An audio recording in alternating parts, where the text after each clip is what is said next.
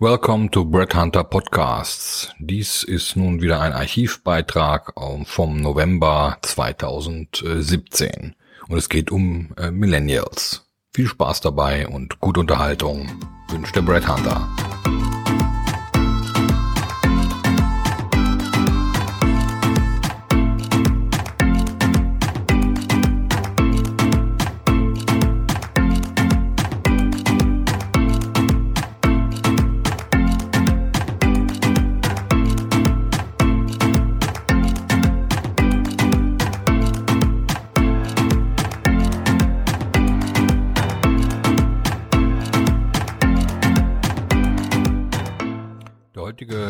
Beitrag ist folgender.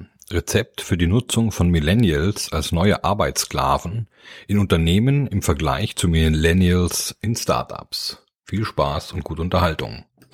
Ja, das Millennial-Thema ist eigentlich fast schon durch im Jahre äh, 2021. Ähm, mich hat es eigentlich mehr so 2015, 16, 17 äh, beschäftigt. Aber äh, ich fand diesen Podcast oder beziehungsweise den Blogartikel aus dem Jahre äh, 2017 recht äh, wichtig, weil teilweise sehe ich diese Tendenzen immer noch heutzutage und deswegen gibt es hier nun eine Wiederholung vom November 2017. Es fallen einem immer wieder neue Differenzierungen auf, je mehr man mit Leuten spricht und die letzten ja, sechs Jahre reflektiert. Deshalb glaube ich auch, dass dieser Artikel zur Bewusstmachung dieser Tabuthematik für alle äh, die, diejenigen wichtig ist, äh, denen die Überschrift noch nicht ganz klar ist oder die das vielleicht zu krass finden.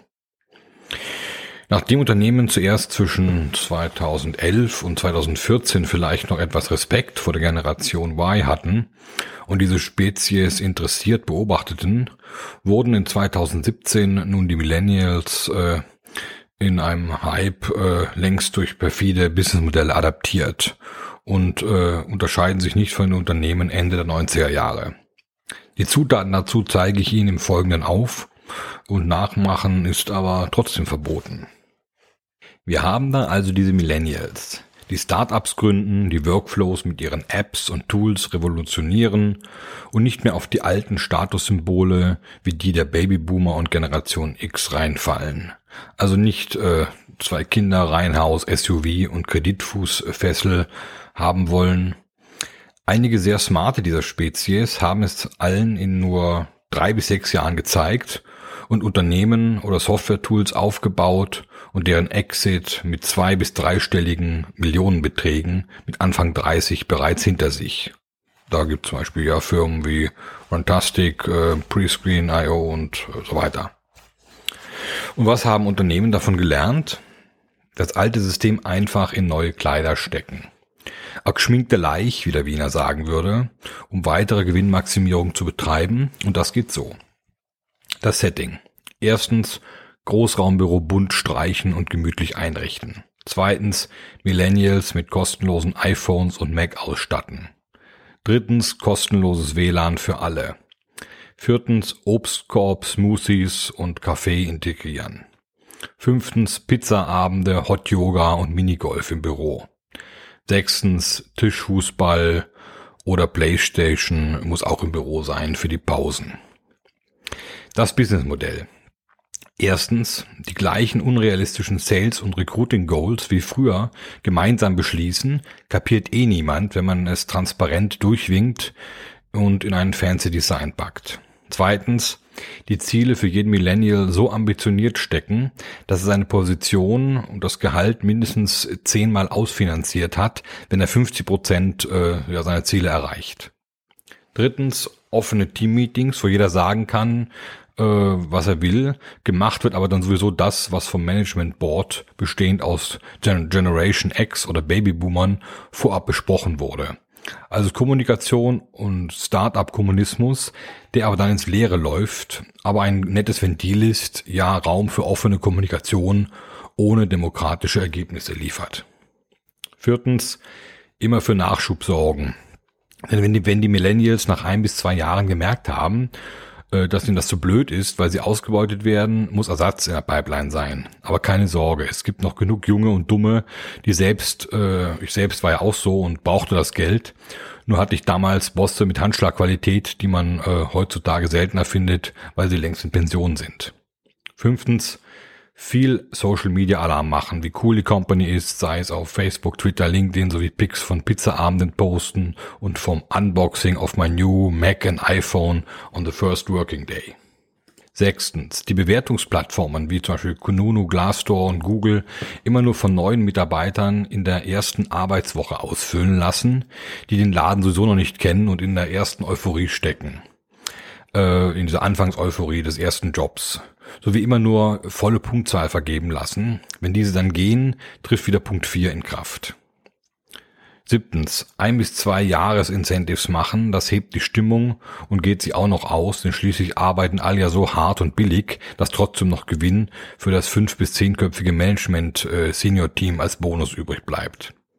Achtens, Gewinnmaximierungsziele wie in Unternehmen der 90er Jahre, vielleicht sogar börsennotiert, aber eben in Start-up gewandt äh, und dafür ohne Shares für alle Beteiligten. Diese Liste ging auch unendlich weiter, aber dazu habt ihr sicher auch noch Beispiele, liebe Millennials, die ihr nach 18 bis 24 Monaten gekündigt habt, weil es euch zu deppert war, in so einem Unternehmen zu arbeiten.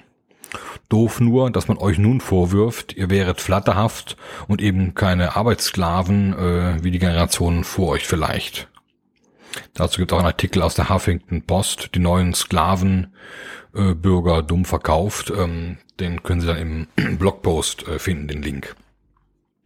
Nein, ihr habt es einfach nur irgendwann geschnallt, wie der Hase läuft und seid deswegen gegangen, weil ihr nicht den alten Wein in neuen Schläuchen abgefüllt vermutet hattet. So etwas merkt man oft auch erst nach sechs bis zwölf Monaten und da muss man erstmal einen neuen äh, Job gefunden haben, um auch zu kündigen. Dazu gibt es auch wieder einen Artikel aus der Zeit, Generation Y, Arbeitswelt, auch im Blogartikel zu finden. Ja, ihr dachtet natürlich zuerst an das Start-up-Ecosystem, äh, das ihr von euren Freunden oder von YouTube kennt, dass die großen Firmen schnell adaptiert haben, um auf dieser Trendwelle mitzuschwimmen. Und dann werdet ihr ausgebeutet für die gleichen Gewinnmaximierungsziele, die ihr eigentlich mit euren Ideologien äh, bekämpft. Ihr habt es nur zu spät gemerkt, weil die Firma natürlich nicht so transparent ist, dass sie alle Zahlen äh, allen Mitarbeitern ganz zur Verfügung stellen, woraus diese dann ihren Impact ableiten könnten also auch sehen, was sie geleistet haben, wie viel Umsatz sie reingebracht haben und wie das natürlich in Relation zum Gehalt steht. Ja, natürlich hat ja eine Firma Kosten, aber wenn man hinterher vielleicht nur ein Zehntel äh, oder ein Zwanzigstel des Umsatzes, äh, äh, was den man generiert hat, als als Lohn bekommt und jetzt nicht ein fancy iPhone verkauft, was eh jeder haben will, sondern wie viel Salesarbeit leistet, dann stimmt da eigentlich was nicht. Die besseren Helden sind Millennials in Startups, wo das gelebt wird was auch propagiert wird und alle im Unternehmen äh, sind eben dort auch an Shares beteiligt zu gleichen Anteilen oder vielleicht gut kriegt der, die Gründer haben vielleicht ein bisschen mehr, aber die restlichen Mitarbeiter haben eben auch Shares und sind am Erfolg der Firma beteiligt. Hier lohnt es sich, Überstunden zu machen, Verantwortung zu übernehmen und äh, durchzuhalten. Gerade wenn man für eine Idee brennt und äh, beteiligt ist, ja vielleicht auch wenig bis gar kein Venture-Kapitalgeber im Boot hat, lohnt es sich umso mehr, sich durchzubeißen, nicht jedoch für das anfangs beschriebene Szenario, das momentan durchaus öfter existiert, als manch einer glauben mag. Außerdem glaube ich, gibt es sicher noch genug da draußen, die den äh, Wolfs im Schafspelz noch nicht erkannt haben. Und äh, ja, äh, das gehört einfach dann zum Erwachsenwerden dazu, sich das bewusst zu machen und dann zu kündigen und was, was Neues zu starten.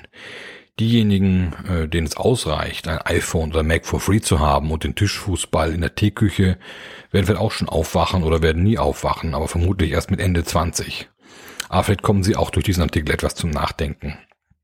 Tja, und die Babyboomer und Generation X-Bosse, die so einen Millennial-Sklaven-Inkubator betreiben, immer schön mit Sakko und Hemd, aber ohne Krawatte bitte, weil locker, fancy äh, diejenigen sollten sich wieder an die Handschlagqualität ihrer einstigen Chefs erinnern, deren Erbe sie eigentlich verraten haben, um eine neue Generation an Idealisten auszubeuten mit perfiden, intransparenten Businessmodellen, wo jedoch überall ganz groß Transparenz und New Work draufsteht, aber gewinnen tun eigentlich nur die Leiter der Jugendgruppe. Also stellen Sie sich so ein Pfadfinderlager vor, viele kleine Pfadfinder und da sind drei bis fünf Gruppenleiter und äh, ja, die halten den Laden zusammen und kassieren natürlich auch am Ende die Boni.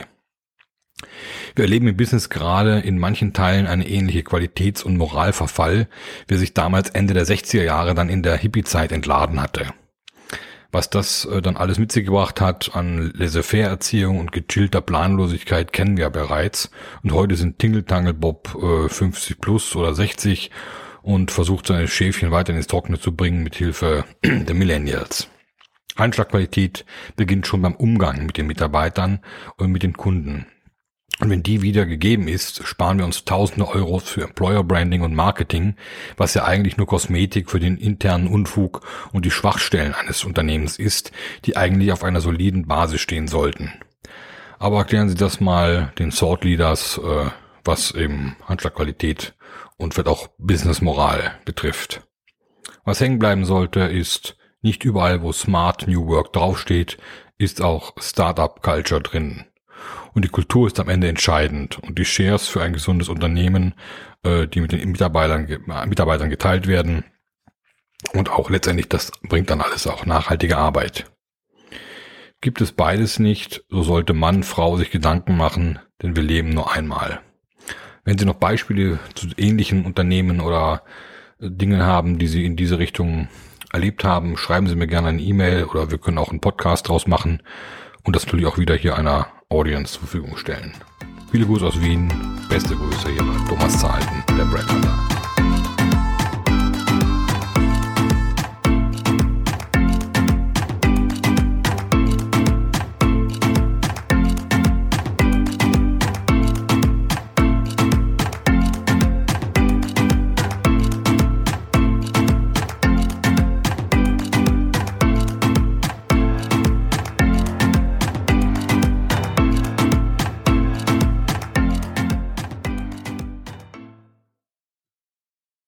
Ja, herzlichen Dank, dass Sie diese eine äh, Brett Hunter Podcast Folge angehört haben. Es gibt natürlich noch weitere, die Sie äh, auch auf äh, breadhunter.group finden oder auch die Bücher auf Amazon, indem Sie nach Thomas Zahlten oder Brett Hunter suchen. Natürlich finden Sie auch auf unseren Webseiten weitere Informationen. Ähm, weitere Podcasts wären zum Beispiel über echtes Unternehmertum ohne Startkapital und die letzten 30 Monate bei Brad Hunter oder der 50-jährige Systemfehler in der Personalberatung plus Smart Global Headhunting Speedboats oder ein Schritt zurück, um zwei Schritte nach vorne zu machen oder wie der Phönix aus der Asche nach dem Totalschaden von Brad Hunter 2008. Ein weiteres Thema wäre vom Podcast, wenn man eine Firma verlässt, verlässt man meistens auch die Kollegen, obwohl der Laden ja nur vom Kopf her stinkt. Oder Next Big Thing in Company Culture, zurück zur Zusammenarbeit aller Generationen. Aber auch das Zeitalter der Tipps, ohne das Ergebnis am Ende zu bewerten.